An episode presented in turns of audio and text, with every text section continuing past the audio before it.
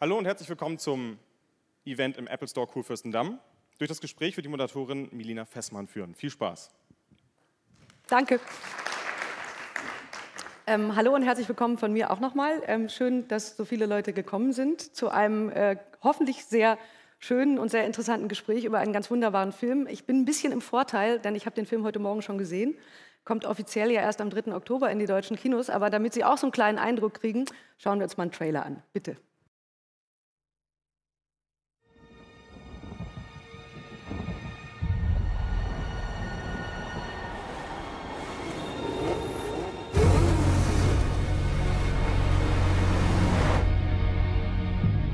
Du dem Tod bist, desto lebendiger fühlst du dich. Du bist doch James. Ja. Wer ist das? Das ist Niki Lauda. Ferrari hat ihn unter Vertrag. Diesen Nobody? Sie schleichen ja genauso wie mein Großvater, Warum sollte ich schnell fahren? weil ich Sie darum bitte.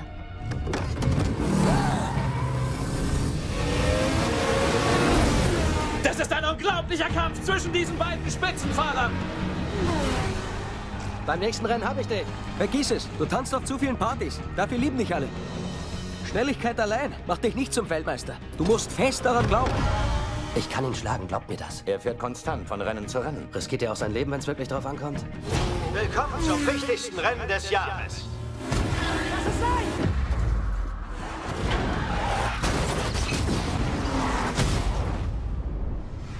Ich fühle mich verantwortlich für das Geschehene.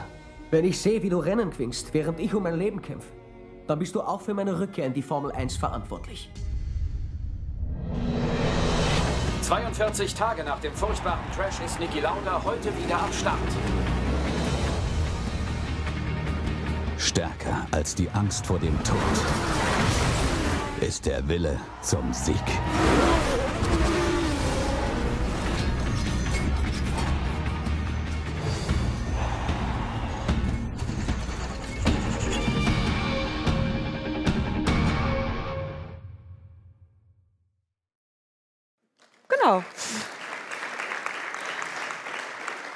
Dürfen gleich weiter klatschen, denn ich freue mich sehr, äh, die beiden Hauptdarsteller des Films begrüßen zu dürfen, Alexandra Maria Lara und Daniel Brühl. Hallo. Hallo, hallo. Herzlich willkommen. Wir freuen uns sehr, dass ihr hier seid, obwohl ihr einen fürchterlich langen Pressetag schon hinter euch habt. Also dafür an dieser Stelle vielen Dank. Ähm, wir haben ja jetzt gerade nur so einen ganz kleinen Ausschnitt gesehen. Man sieht klar Formel 1, es geht um den legendären Kampf zwischen James Hunt und Niki Lauda. Aber es geht ja nicht nur darum. Vielleicht ähm, sagt ihr mal kurz, worum es in dem Film auch noch geht. Oh, Inhaltsangabe. Bin ich mal ganz Ja, schlecht weniger eine. Inhaltsangabe, aber vielleicht so ein. Picken wir uns was äh, raus aus diesem Film. Ähm, willst du?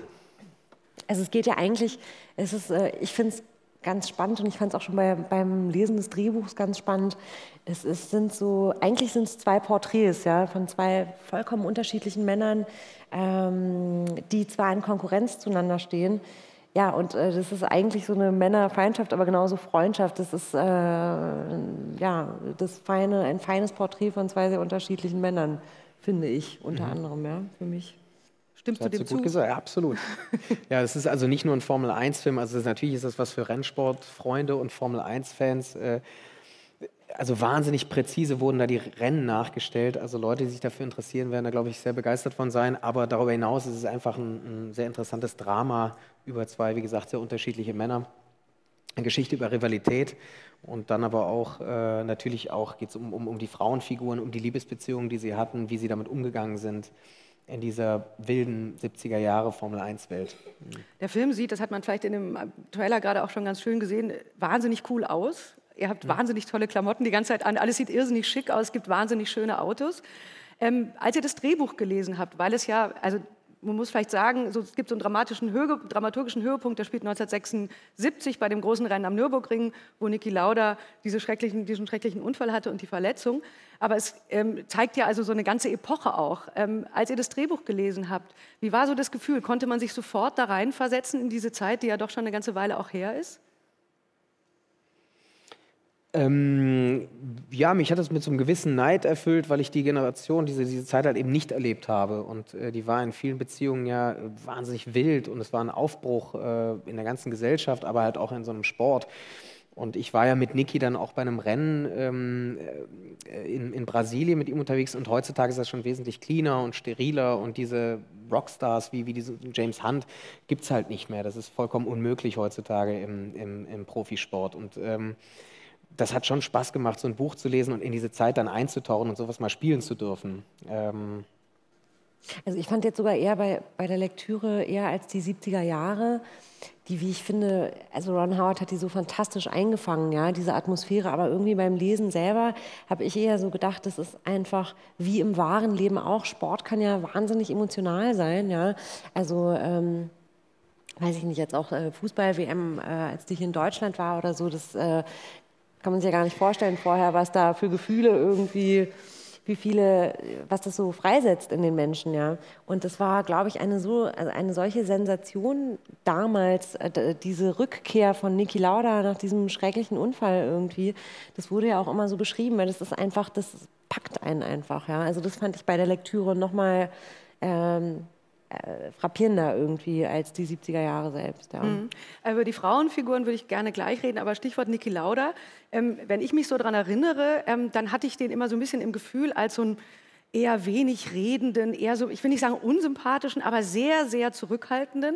Und diese Rolle in dem Film ist ja auch ein bisschen so angelegt. Also ihr habt schon gesagt, die Rivalität. Auf der einen Seite so dieser super Glamour-Star James Hunt, der äh, fürchterlich viel Bier trinkt, wahnsinnig viel Sex hat, jede Frau verführt, die irgendwie nicht bei drei auf dem Baum ist. Und auf der anderen Seite Niki Lauda, bei dem man das Gefühl hat, der ist so, der steht morgens auf und geht sozusagen die Piste ab und ist ganz, ganz genau, was sein, sein Auto angeht. Ist der im wahren Leben tatsächlich auch wirklich so? Ja, der ist, also, ja, ist ein sehr disziplinierter Mensch. Sehr fokussiert auf das, was ihn interessiert. Super ehrgeizig und sehr direkt. Aber das hat mir sehr imponiert, ähm, weil der so ist wie keiner, den ich sonst kenne, der so ähm, gerade raus mit Leuten auch umgeht. Und das hat auch was Attraktives. Also mhm. ich fand es auch einen äh, wahnsinnig interessanten und, und, und äh, tollen Menschen von Anfang an, der einem selber auch komplett die Angst nimmt, ihn zu beobachten, ihm alle Fragen zu stellen, die man halt so hat, ne? wo ich dann schon gehemmt war am Anfang, weil ich dachte, inwieweit ist er bereit, auch über die schwierigen Kapitel in seinem Leben zu reden. Und der war sowas von cool und locker. Und dann immer mit diesem österreichischen, ironischen Witz und Charme, den er hat. Also ich fand den, ich fand den toll und ich fand es super, dass ich diese Rolle äh, spielen durfte, ähm, die am Anfang sehr weit weg von mir erschien, aber dann immer mehr Spaß gemacht hat und je mehr Kontakt ich zu ihm hatte, auch dann einfacher wurde, weil er halt eben so mhm. ähm, aufgemacht hat. Ähm, du hast mit Niki Lauda viel zu tun gehabt. Hattest du mit Marlene Knaus, also der Frau, die du spielst in dem Film, zweite Ehefrau von Niki Lauda, auch zu tun? Hast du die getroffen? Leider nicht. Ähm, also es gab zwei Ansätze, ein Treffen zu organisieren und das hat dann leider nicht geklappt. Aber ähm, ich hatte auch das Vergnügen, Niki kennenzulernen und der hat schöne Sachen von äh, Marlene erzählt. Also ich glaube, äh, das fand ich immer so toll, dass er sie heute noch so, also die sind schon lange kein Pärchen mehr.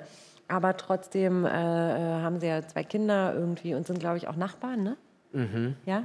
So, ja. ja. Also. und auf jeden Fall, also er spricht äh, auf so eine schöne Art und Weise von ihr, dass man irgendwie schon das Gefühl hat, so das muss schon auch eine besondere Beziehung gewesen sein damals. Ja, sie habe ich leider nicht getroffen, aber äh, andererseits ähm, ja, ist es manchmal auch ganz schön, so ein bisschen sich frei zu fühlen bei der Darstellung, ja? Bei, ja das wäre meine nächste Frage gewesen. Rolle, das ist ja wahrscheinlich komisch, ne? wenn man so ein lebendes Beispiel vor sich hat, was auch noch draußen rumläuft und man muss das irgendwie verkörpern. Hat man da Berührungsängste? Ja, das ist natürlich für, für Daniel zum Beispiel, also weil wenn man an Niki Lauda denkt, ähm, äh, den wir auch häufig im Fernsehen sehen und so, dann hat man natürlich schon ja, ein präzises, also man hat sofort ein Bild vor Augen und man hat auch sofort eine Stimme im Ohr, finde ich. Ja? Mhm. Ähm, und das ist natürlich ganz, ganz schwer. Ja, da hat man es natürlich dann bei einer Rolle wie Marlene, von der es einfach weniger Bildmaterial gibt und wo es jetzt, glaube ich, auch, wenn man jetzt hier im Raum fragen würde, ob irgendwer schon mal ein Interview mit Marlene äh, Lauda gesehen hat, wahrscheinlich nicht. Da hat man dann einfach, da ist man dann freier, ja. Und deswegen äh, ist es äh, so toll, was äh, Daniel da gemacht hat, weil, ähm, weil selbst Niki Lauda, der wahrscheinlich nicht der äh, Mensch ist, den man jetzt am einfachsten zufriedenstellen kann, äh, wirklich äh, glücklich ist über diesen Film. Ja. Mhm. Das ist natürlich toll. Wir haben auf der einen Seite sozusagen diese Rivalität zwischen diesen beiden Männern, die eigentlich unterschiedlicher gar nicht sein könnten. Auf der anderen Seite sind die beiden Frauen, die, also es gibt relativ viele Frauen in diesem Film, aber die beiden Hauptfrauen in diesem Film ähm, ist einmal die Kurzzeit-Ehefrau von James Hunt und eben Marlene Knaus, die äh, Ehefrau von Niki Lauda. Auch die beiden sind ja sehr, sehr unterschiedlich. Ne? Also die eine ist so Topmodel und irgendwie fährt durch die Gegend und ähm, die, die streiten sich relativ schnell und trennen sich auch relativ schnell wieder. Und bei Marlene hat man das Gefühl, die ist sozusagen so der Rückhalt auch tatsächlich von Niki Lauda gewesen. Und das ist auch in dem Film ganz gut zu sehen, finde ich.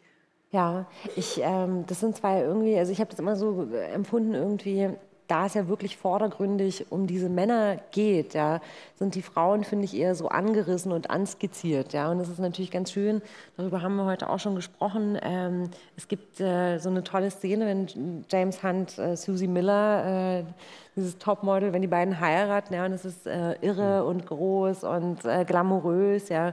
Und im Gegensatz dazu gibt es eine sehr schöne Szene ähm, auf dem Standesamt, wo die beiden eben alleine sind irgendwie. Und das ist ein schöner Kontrast irgendwie, ja. Und ähm, ich glaube aber, sie hat es auch nicht ganz so einfach gehabt an seiner Seite. Susie Miller meine ich jetzt an James Hunt Seite, der ja die Frauen so großartig äh, ja, ich glaube, es ist eine ziemliche Macho-Welt. Also ja. eh, eh, eh erstmal das und dann äh, B muss es für die Frauen auch total hart gewesen sein damals, weil die wirklich ähm, sich bei jedem Rennen eigentlich äh, die Chance bestand, dass man stirbt. Also in den 70ern sind so wahnsinnig viele Fahrer gestorben und wenn du da als Frau mit bei jedem Rennen mitfiebern musst und die Angst haben musst, deinen Mann zu verlieren, das muss schon echt ähm, wahnsinnig hart gewesen sein. Ja, das zeigt dieser Film, finde ich auch ganz spannend. Also heute, natürlich ist Motorsport immer noch äh, gefährlich mhm. und, und, und, und Nervenkitzel und so weiter, aber gerade auch diese Strecke Nürburgring, wahnsinnig gefährliche Strecke, dann gibt es ganz viel Regeneinstellungen, wo, man, wo ich gedacht habe, da gibt es teilweise so, da sieht man das Visier der Rennfahrer, was voller Regentropfen ist und da mhm. gibt es keinen Scheibenwischer und man denkt, oh mhm. oh mein Gott, und dann auch noch, weiß nicht, 250 Stundenkilometer. Ähm, das war eine extreme Zeit damals, ne? also die da, dargestellt wird äh, in dieser Zeit, und wie habt ihr das gedreht? Also ich meine, ich habe am Wochenende zur Vorbereitung noch mal Le Mans gesehen, Steve McQueen, natürlich auch ein mhm. legendärer Rennfahrerfilm, mhm. der aber gedreht wurde tatsächlich beim Le Mans-Rennen. Das gab es natürlich jetzt nicht 1976. Wie wurde das nachgestellt? Also, und wie habt ihr euch gefühlt in diesem nachgebauten Set?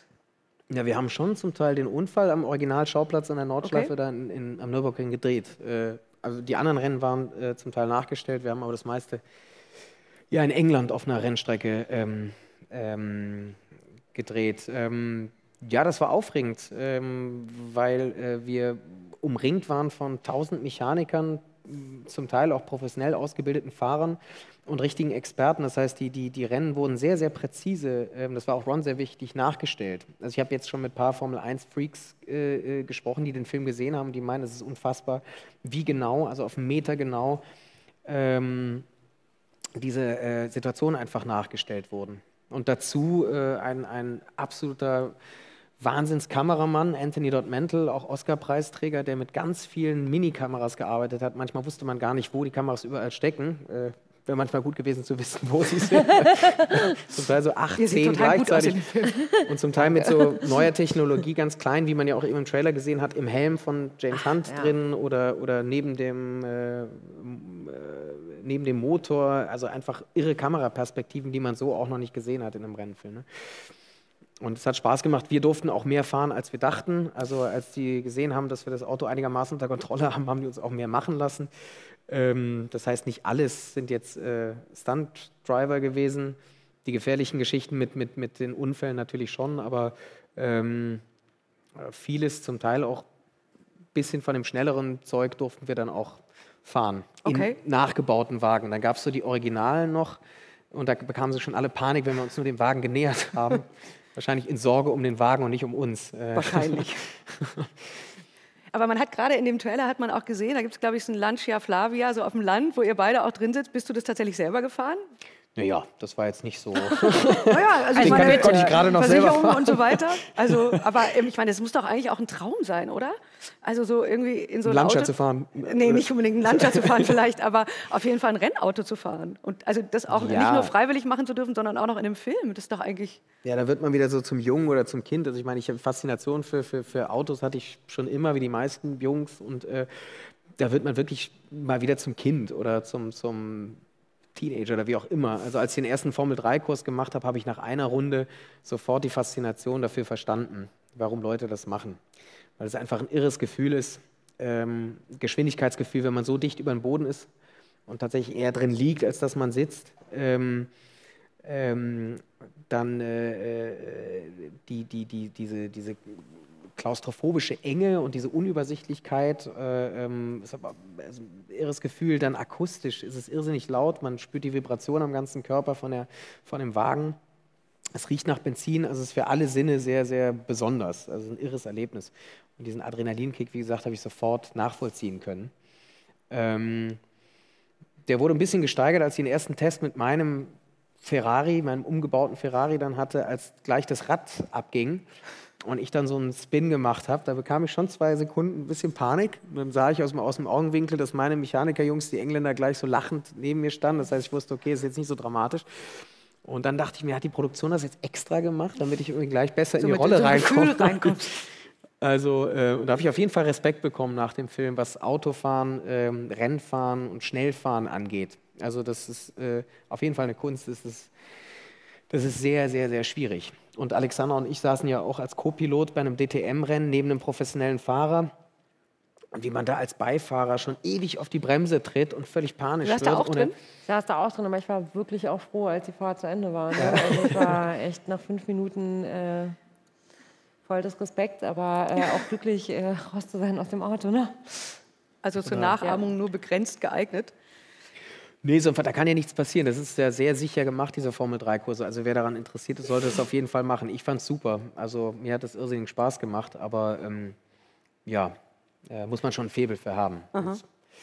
Nun habt ihr beide ja äh, schon mehrfach international gearbeitet oder vielfach international gearbeitet. Das war jetzt eine relativ große Produktion, auch deutsch-amerikanisch-britische Koproduktion. Was ist anders an so einem Set als bei einem deutschen Film? Also abgesehen davon, dass mehr Geld im Spiel ist. Aber gibt es so bestimmte Sachen, die komplett anders laufen als bei einem deutschen Filmdreh? Ich weiß mal nicht. Also ich finde immer ehrlich gesagt ähm, nicht. Ne? Also ich meine, es war mhm. natürlich, es, es, war, es war ein ganz besonderes äh, Set irgendwie mit äh, einer großen Crew, was glaube ich einfach auch mit diesen, mit diesen äh, Schwierigkeiten zu tun hatte, eben diese ganzen Herausforderungen mit einem Male zu meistern, diese technischen Details, da den Leuten gerecht zu werden, irgendwie, die jetzt als Formel-1-Experten irgendwie auch einen Blick auf den Film äh, werfen und irgendwie dann nicht enttäuscht werden sollen. Also es musste alles wahnsinnig gut organisiert sein und dadurch war es ein, ein wirklich großes Team auch. Ja? Mhm. Und okay, was ich super beeindruckend fand, also es gab auf dem Weg zum Set dieser fantastische Kameramann, den Daniel gerade schon erwähnt hat, Anthony Dort Mantle. Das habe ich vorher tatsächlich noch nie irgendwo gesehen. Auf dem Weg zum Set kam man an so einer Art ähm, Riesentrailer oder so vorbei, ja, an so einem mhm. Häuschen, an so einem kleinen mobilen Häuschen. Und da wurde von früh bis spätes Color Grading gemacht. Also da wurden die Bilder, die gefilmt wurden, direkt auch äh, äh bearbeitet und koloriert. Und ähm, das war schon, also das mhm. war schon irre. Das war wie so ein kleines internes Kino mit ungefähr einer Leinwand, die ähnlich groß ist wie die. Und da konnte man halt äh, von der Maske auf dem Weg zum Set schnell kurz reingehen und schon mal ganz kurz so ein Gefühl von Kino äh, bekommen. Das hatte ich vorher noch nie erlebt. Aber ja. ansonsten, glaube ich, hängt es schon immer auch eher so an den Menschen, die da so mhm. um einen rum sind. Also die Regie, äh, ich muss sagen, ich habe selten einen Film so genossen, also jede Sekunde eigentlich am Set und das liegt an Ron Howard, an dem Regisseur weil der menschlich einfach großartig ist, äh, wie er mit allen umgeht. Also nicht nur mit Schauspielern, sondern generell mit Leuten ja. im Team und einfach eine unglaubliche Ruhe ausstrahlt und so eine Erfahrung, weil dieser Mann halt schon mit vier Kinderstar war, also schon Schauspieler und dann Regisseur geworden ist. Der Andy hat mit Chris allen gedreht, die man sich vorstellen kann. Und da würde man ja denken, dass man totalen Muffensausen hat, ähm, weil man denkt, wie soll ich da jetzt bestehen? Aber äh, der nimmt einem die Angst vom ersten Moment an, ja. unterstützt einen in allem, was man braucht.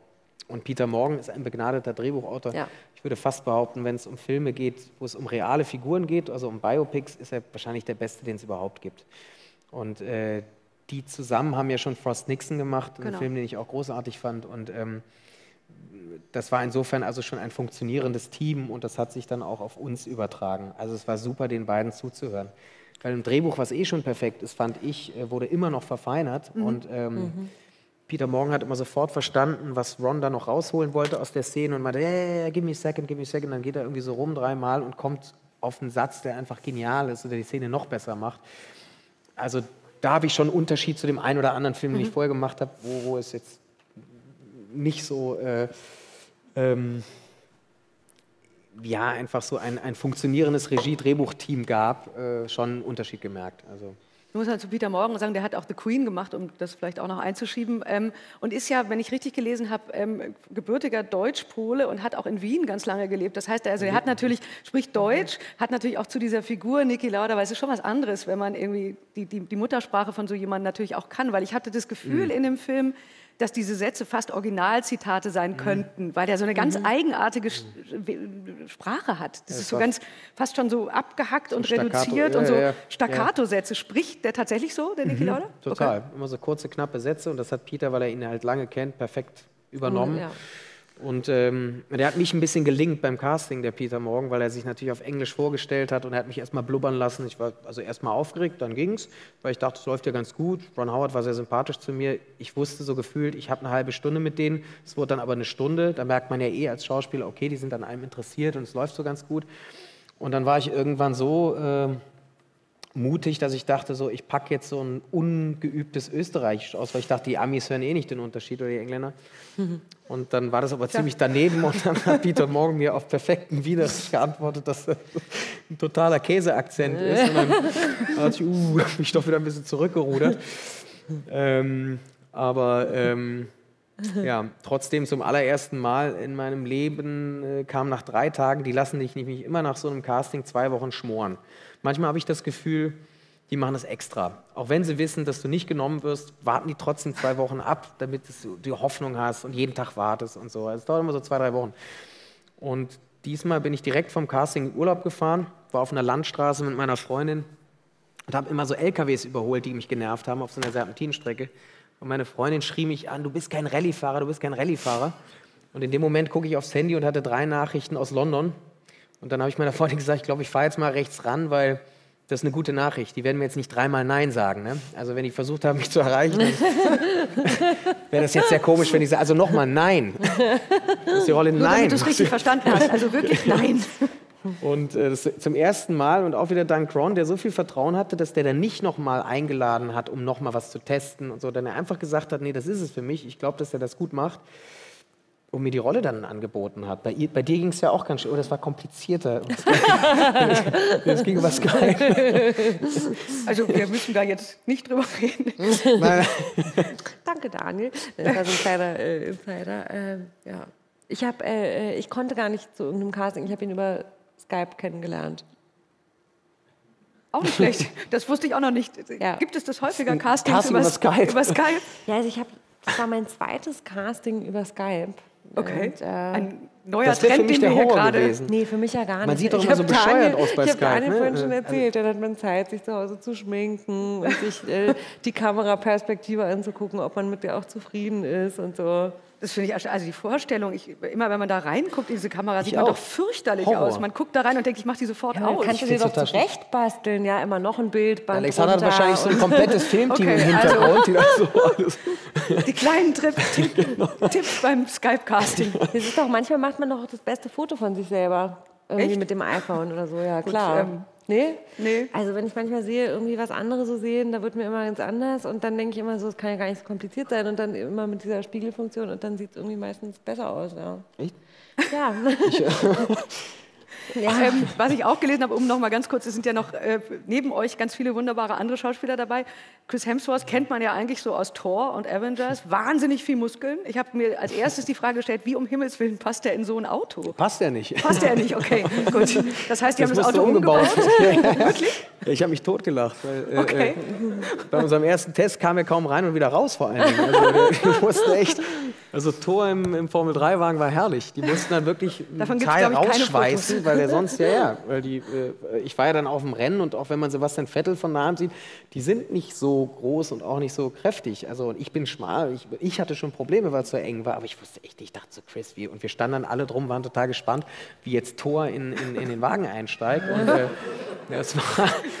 Das war echt lustig. Da musste man fast mit dem Hammer draufhauen, dass er da wieder rauskommt. Womit wir wieder im Bild wären, genau.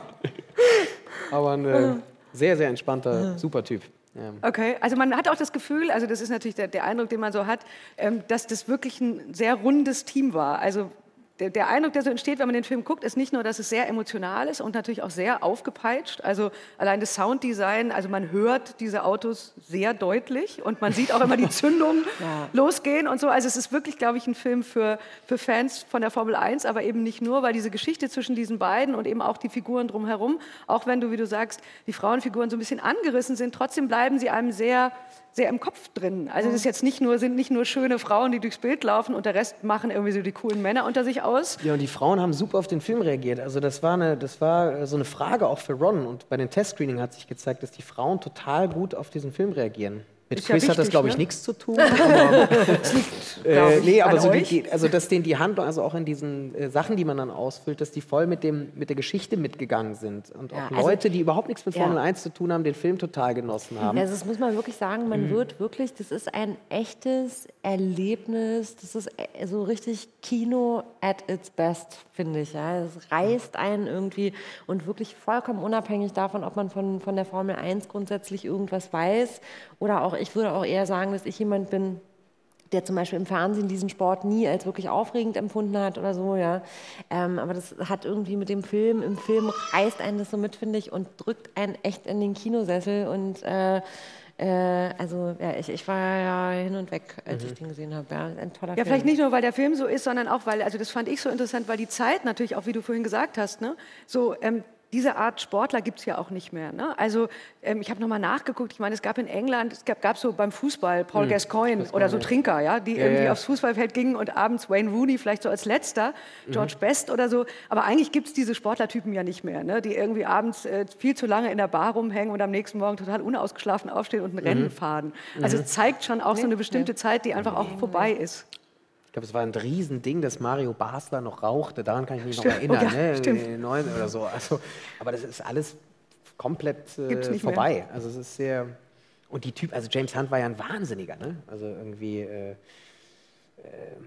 ja, genau, zu trinken, gelebt, sich ne? zu amüsieren und dann hier so und dann noch ein Rennen zu fahren mit, was weiß ich, wie 208, 300 km/h, das ist, ist unvorstellbar heute. Also es ist äh, echt irre.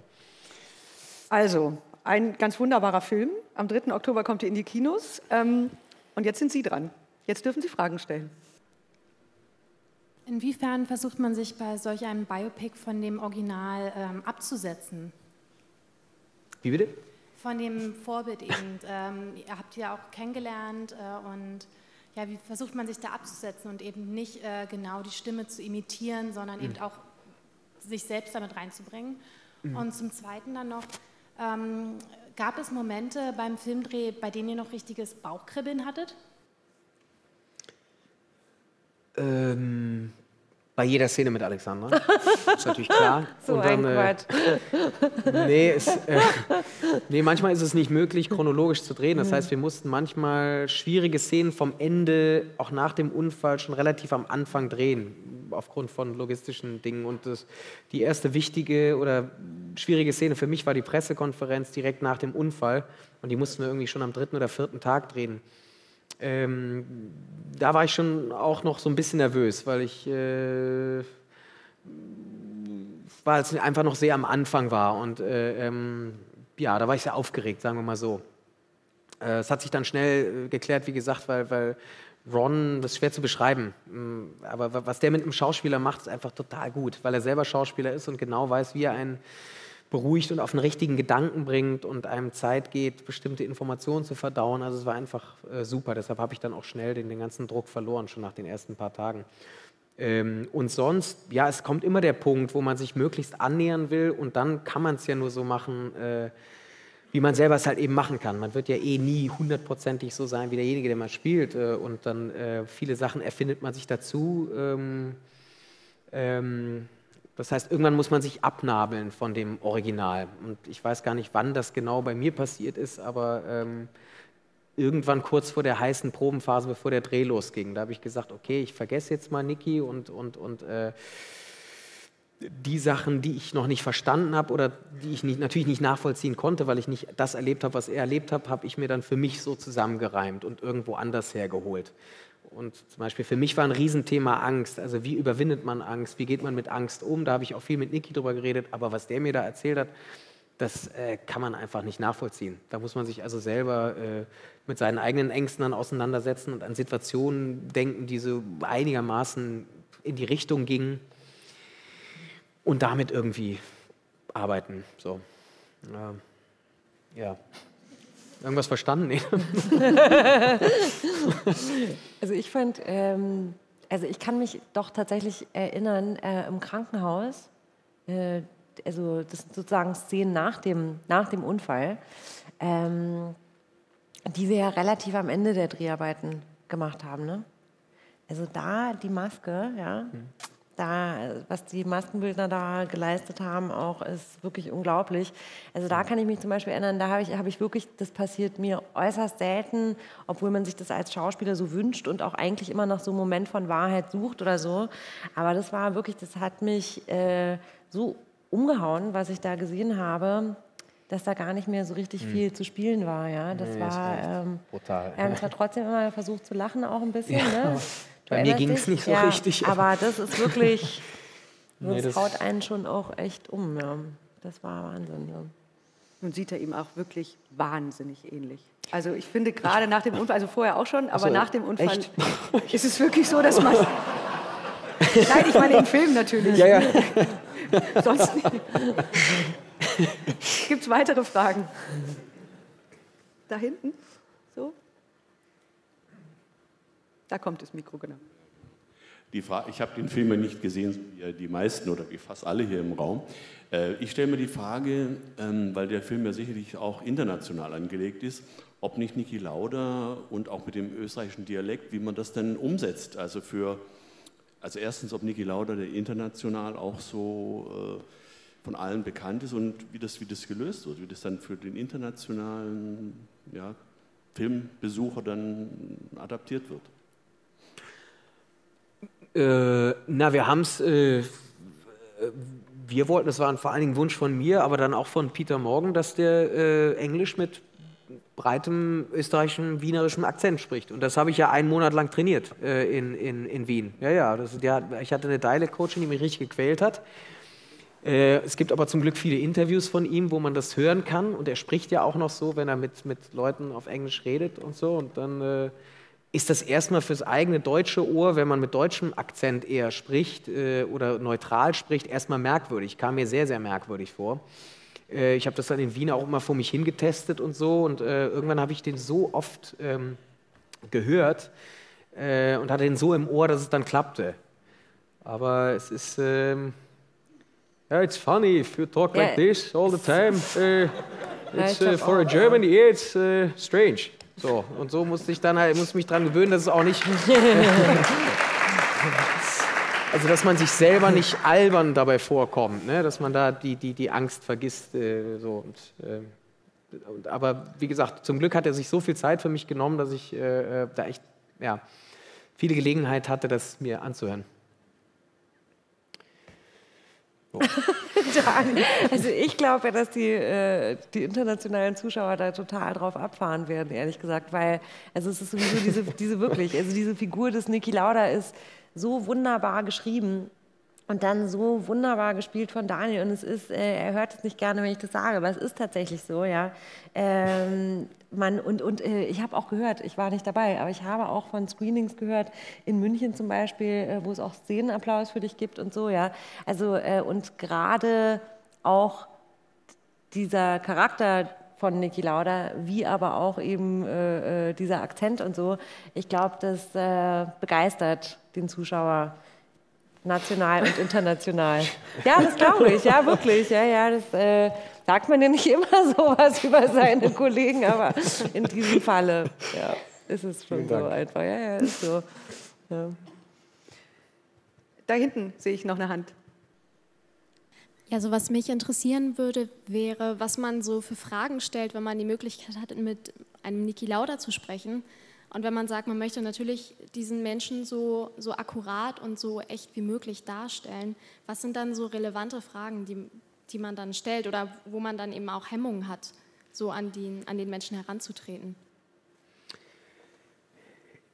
Ja, der hat, der, war, der ist so klug, dass er sobald er wusste, dass wir in einen Bereich kommen, wo ich vielleicht gehemmt bin, eine bestimmte Frage zu stellen, hat von sich aus darüber geredet. Ne? Also wir haben uns natürlich äh, viel über den Unfall und die Folgen unterhalten, ne? wie es damit ist, mit solchen Verletzungen äh, umzugehen, auch tatsächlich mit dem Aussehen, ne? äh, mit, mit Eitelkeiten und Uneitelkeiten der Männern. Und äh, da hat er schon gesagt, wie, dass das äh, eine irre Umstellung war, äh, wenn, wenn, wenn, wenn Menschen irgendwie plötzlich panisch ihn angeguckt haben. Also da, das zu verdauen und damit äh, umzugehen.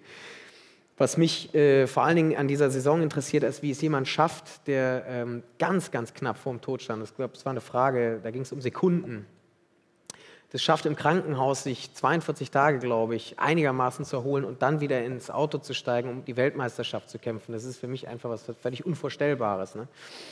Und da in dem Zusammenhang haben wir viel über Ängste geredet, weil ich zu ihm meinte, ich bin ein normal ängstlicher Mann, würde ich jetzt sagen. Also ich habe auf jeden Fall, ich bin in vielem ängstlich. Ich bin Hypochonder, ich, äh, keine Ahnung, was ich noch alles habe, aber auf jeden Fall bin ich, äh, ähm, äh, ist es für mich schwierig, äh, bestimmte Ängste zu überwinden. Und wenn ich sowas erlebt hätte, dann würde ich niemals wieder in, in, in Wagen steigen. Das könnte ich mir einfach überhaupt nicht vorstellen. Und da hat er viel über Angstanalyse gesprochen und, mhm. und ähm, und er war in vielem auch ein Pionier. Also er hat dann danach eine Art Mentalcoach gehabt, was heute, heutzutage völlig normal ist für jeden Top-Athleten, aber da war er so ein bisschen so der Erste. So jemand, der ihn psychologisch auch wieder fit gemacht hat. Und äh, solche Dinge waren, solche Themen waren einfach wahnsinnig interessant. Ähm, und wie gesagt, manches konnte ich mir dann, äh, manches konnte ich, hat er sehr logisch und, und anschaulich erklärt, aber manches konnte ich einfach nicht wirklich hundertprozentig nachvollziehen. Ähm, das musste ich mir beim Drehen einfach anderswo herholen, irgendwie vorstellen. Ähm, vieles wollte er auch gleich korrigieren. Also das erste Treffen, was wir in Wien hatten, meinte er zu mir, Du, im Drehbuch, ich war sehr erfolgreich mit Frauen, dass du das weißt. Das ist ja totaler Quatsch, was in dem Drehbuch ist. Das war ich total süß, weil ihm ganz wichtig war, dass er ein totaler Partyhengst war. Auch. Und, ja, du, das ähm, habe ich im Schock nachgelesen. Ich habe ich hab ja, auch immer gedacht, das war so eine romantische, aber schon ein Womanizer nee, das waren auch, alle, ne? alle ja. Formel-1-Typen. Es halt, waren halt, äh, ja, es hatten irgendwie auch alle Rock'n'Roll-Typen. Also er auch. Und ähm, er war aber klug genug zu wissen, dass es in den Kinogesetzen so ist, dass die äh, ähm, Rivalität natürlich sehr klar gezeichnet ist und das, was er äh, so verkörpert und was ja auch stimmt, dass er total ähm, äh, äh technisch da sehr versiert war und sehr fokussiert war, hat äh, Peter Morgan dann noch so ein bisschen angedreht, die, die Schraube, was für den Film halt super ist und was äh, Nicky jetzt auch im Film sehr, sehr mochte. ähm, also er ist für seine Verhältnisse total begeistert und emotional geworden äh, nach dem Film, was mich echt erstaunt hat, weil äh, äh das ist ja normalerweise jetzt nicht so. Äh, ähm, aber es war, es war einfach spannend, mit jemandem zu reden, der irgendwas durchgemacht hat, wo man überhaupt keine Berührung mit, mit hat. Ne? Also, mh, der danach auch eine Fluggesellschaft hatte und da gab es ja auch Unfälle, da hat er auch wieder, äh, also eine, eine, da musste er auch wieder aufstehen und weitermachen und, und diese, diese Krise überwinden. Also es ist einfach ein Mann, der extrem viel durchgemacht hat in seinem Leben. Äh, und ja, ist einfach faszinierend. Hm. Gibt es weitere Fragen? Oh ja, da drüben.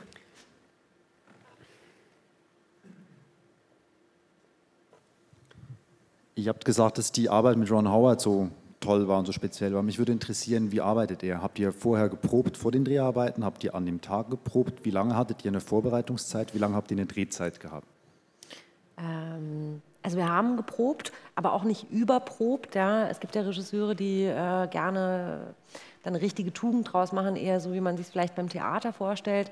Ähm, das finde ich ist aber beim Film manchmal, es ist einfach wahnsinnig schön, wenn man sich auch den Raum lassen kann, dass irgendwie spontan was entsteht was man dann nicht so ne, wegprobt mhm. oder so, ja, wo man dann irgendwie, also zum Beispiel diese Szene, äh, dieses Foto, was man äh, im Hintergrund sieht, ja, das ist die Szene, wo die beiden sich kennenlernen und die ist toll und die kommt auch im Film, finde ich, an so einem guten, in so einem guten Moment, äh, wo man mal so woanders hin transportiert wird. Ja, und das ist ja ein ganz spontanes Kennenlernen. Sowas ist dann schade, wenn man sowas dann irgendwie so häufig geprobt hat, dass man schon genau weiß, wo die Reise hingeht. Aber er ist auf jeden Fall ein exzellent vorbereiteter Regisseur. Also wenn der morgens ans Set kommt, das ist, äh, mm. da ist, sitzt jeder, also jede, es ist ganz klar, wie der Tag ablaufen wird, was geschafft werden muss. Und was aber so toll an ihm ist, finde ich, also ich finde, äh, äh, junge Menschen sehen echt alt aus neben ihm, weil der eine Mhm. so ansteckende Energie hat irgendwie und so ein Feuer und so ein euphorischer Regisseur am Drehort ist einfach, ja.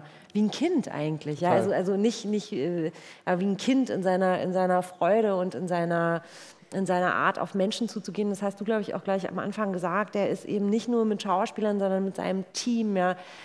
Und auch, ähm, und auch du hast es, glaube ich, vorhin gesagt, dass die Stimmung offensichtlich nicht nur, dass das nicht nur so im Film, sondern auch so, und so war es auch tatsächlich, weil ich glaube schon, dass es an einem Set immer so ist, dass der Kopf einer Mannschaft, also in diesem Falle eben Ron Howard, ich glaube schon, dass der Kopf immer so ein bisschen auch die Stimmung und den Ton einer Stimmung angibt, ja. Und das ist einfach so, das ist so ein Set gewesen, da ist jeder mit 100% Engagement hingekommen, mit 100% Spaß und mit einem totalen Glauben daran, dass man da was ganz Tolles zusammen äh, entstehen lassen kann. Und das hat man wirklich selten. Und dabei ist er eben ein wahnsinnig bescheidener Mensch, ja, der bei diesen ganzen, also ich bei diesen Tausenden von Filmen, die man gesehen hat, von Splash über äh, Beautiful Mind zu, also das ist einfach so ein Wahnsinnskopf und so ein Wahnsinnsregisseur und dabei eben dieser ganz bescheidene, ganz normale Mann, der sehr menschlich ist und auch wahnsinnig lustig. Also so eine Mischung hat man äh, tatsächlich äh, eher selten. Ne? Also ich glaube, wir haben schon die ganze Zeit, schon in der Hälfte haben wir schon angefangen zu trauern irgendwie, äh, dass dieser Dreh überhaupt ein Ende nehmen wird, weil das äh, so selten ist, auf, auf einen Regisseur zu treffen, der so viel vereint, ja? so eine Professionalität und gleichzeitig so ein... So ein ne? Der Regiestuhl war völlig unnötig, weil der Typ nie sitzt. Das fand ich auch super. Der ist einfach wie ein Duracell-Männchen. Der hat eine Energie und, und er, er, in, also er lässt alle an, an, an, äh, an jedem Prozess äh, beteiligen. Also auch Schauspieler involviert er in alles Mögliche, wo viele Regisseure einen da nicht äh, einfach einbeziehen würden. Eine Zeit lang war es nicht klar, ob wir den Titel Rush behalten können, weil ein anderer Film rauskam, der, glaube ich, Premium Rush hieß. Und äh, eine Zeit lang sah es so aus, als würde man mehr oder weniger gleichzeitig starten oder als gäbe es da ein Problem. Dann hat auch Chris und mich beiseite genommen und so, what would, yes, what, would be a good title? Just let me know. Und so, und dann hat er wirklich irgendwie auch ernsthaft unsere Vorschläge und da waren total bescheuerte Titel dabei. Also gerade ich bin Meister darin, völlig beknackte Titel, die ich aber selber total cool finde, total langweilig sind.